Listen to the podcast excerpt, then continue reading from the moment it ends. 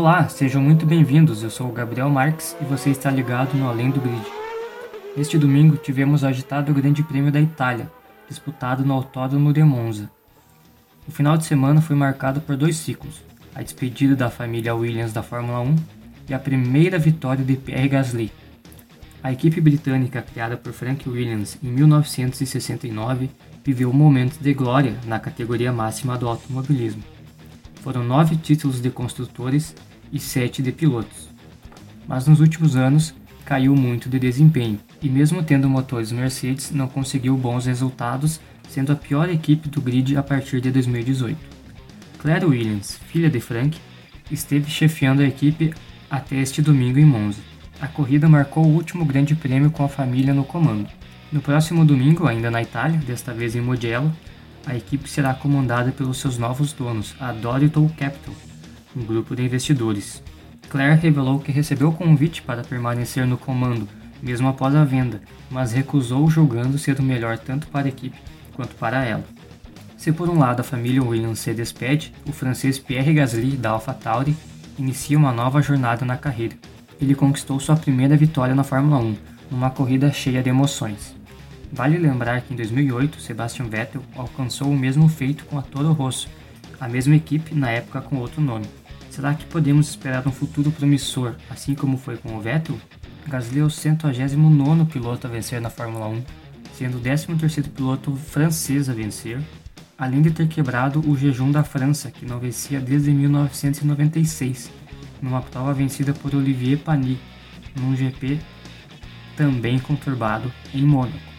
A corrida teve início com a má largada de Valtteri Bottas da Mercedes, e de segundo caiu para sétimo. Carlos Sainz da McLaren de terceiro pulou para a segunda posição. Lewis Hamilton da Mercedes liderava sem ameaça da McLaren, até a corrida começar a virar depois do abandono de Kevin Magnussen da Haas. Com a bandeira amarela, Hamilton e Antonio Giovinazzi da Alfa Romeo foram para os boxes na volta 20, enquanto este estava fechado devido ao safety car. Assim, a troca de pneus feita por eles se tornou irregular. Logo em seguida, na volta 24, Charles Leclerc da Ferrari perdeu o controle do carro na saída da curva parabólica e bateu forte na barreira de pneus. Esta foi a segunda Ferrari a abandonar. Antes, Sebastian Vettel também abandonou com falhas nos freios. O acidente causou outro safety car. Desta vez, os carros que não haviam parado foram aos boxes e fizeram as trocas. Posteriormente, foi acionada a bandeira vermelha, que durou cerca de 30 minutos. Enquanto a prova estava parada, o resultado da investigação sobre Hamilton e Giovinazzi foi divulgado, uma punição de stop and go de 10 segundos para cada. A corrida retornou com o grid, a corrida retornou com o grid parado, como se fosse realmente um início de prova. Hamilton era primeiro, Lance Stroll da Racing Point era segundo, Pierre Gasly da AlphaTauri era terceiro. Stroll perdeu posições para Gasly, Kimi Raikkonen e Giovinazzi. Na volta seguinte, Hamilton foi aos boxes cumprir a punição e ficou momentaneamente na última colocação. Tínhamos então um grid totalmente atípico. Uma volta depois foi a vez de Giovinazzi pagar a sua parte, e assim os carros da McLaren ganharam posições. Com fraco desempenho da Alfa Romeo, Kimi Raikkonen não conseguiu aguentar por muito tempo e pouco a pouco foi perdendo posições. Já nas últimas voltas, tínhamos Gasly, Sainz, Stroll e Norris entre os quatro primeiros. Cinco voltas para o final, Sainz finalmente se aproximou do líder e tentava pressioná-lo, mas Gasly conseguiu segurar e cruzou a linha de chegada pela primeira vez em primeiro. O pódio foi formado por jovens pilotos, Gasly com 24 anos, Sainz com 26 e Stroll tem 21 anos. Essa também foi a primeira vitória da rebatizada AlphaTauri, e coincidentemente o segundo pódio dos três pilotos na Fórmula 1. Lando Norris da McLaren foi o quarto, Bottas o quinto, Daniel Ricciardo da Renault o sexto, Hamilton que se recuperou foi o sétimo, Esteban Ocon da Renault foi o oitavo, Daniel Kvyat também da AlphaTauri foi o nono. E Sérgio Pérez da Racing Point o último a marcar pontos ficando em décimo.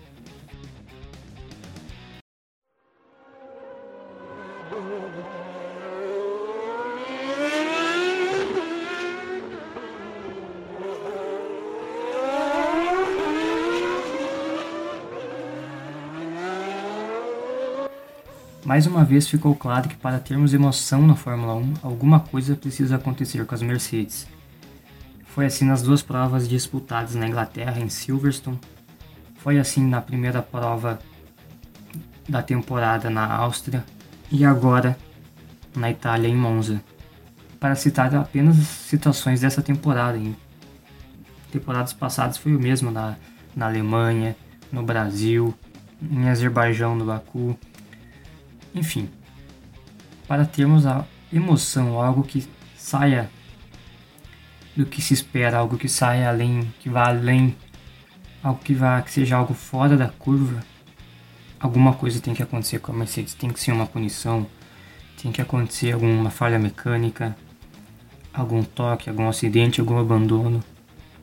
Algo precisa atrapalhar a Mercedes, algo tem que sair fora da estratégia deles, algo que não seja preparado, que não seja antecipado pela equipe. Nessa corrida, quando o Hamilton foi pro, para os boxes, seria algo fatal se ele não leva a punição.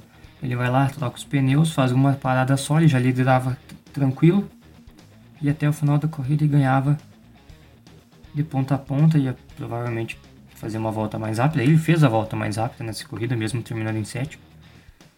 Seria algo já marcado. Ele, Hamilton largou na ponta e ia liderar tranquilo. O único carro que tem realmente chance de pressionar ele é o, é o outro carro da Mercedes com o Bottas. E o Bottas teve um desempenho fraquíssimo esse final de semana. Até o final de semana completo não, porque no, nos treinos ele foi bem. Mas na corrida ele já começou largando mal, começou a levantar algumas questões ali falando de, do pneu, né, tentando achar uma justificativa, mas na real foi, na realidade foi erros dele realmente, né, um desempenho fraco do piloto finlandês. Então novamente é isso.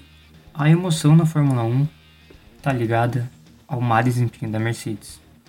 E a Mercedes não é culpada por ela conseguir ser tão distante das outras equipes, ela conseguir tanto desempenho e as outras equipes simplesmente assisti-la correr, assisti-la ganhar tudo e bater recordes e vitórias e atrás de vitórias. Realmente a Mercedes está fazendo o jogo dela.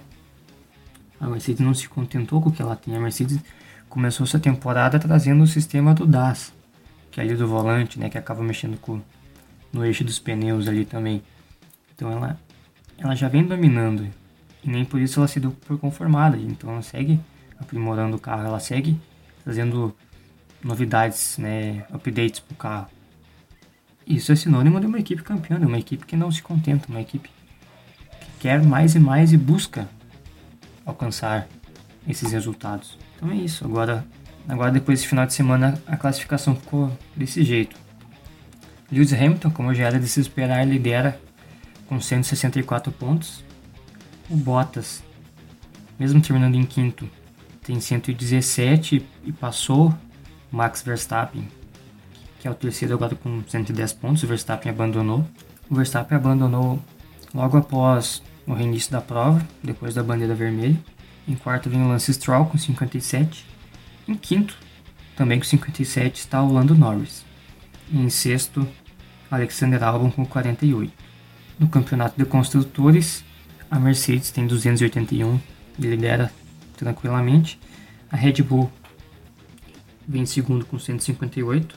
A McLaren agora é a terceira com 98. E a Racing Point é a quarta com 82. A Renault é a quinta com 71. E a Ferrari, mesmo com os dois abandonos, é a sexta com 61.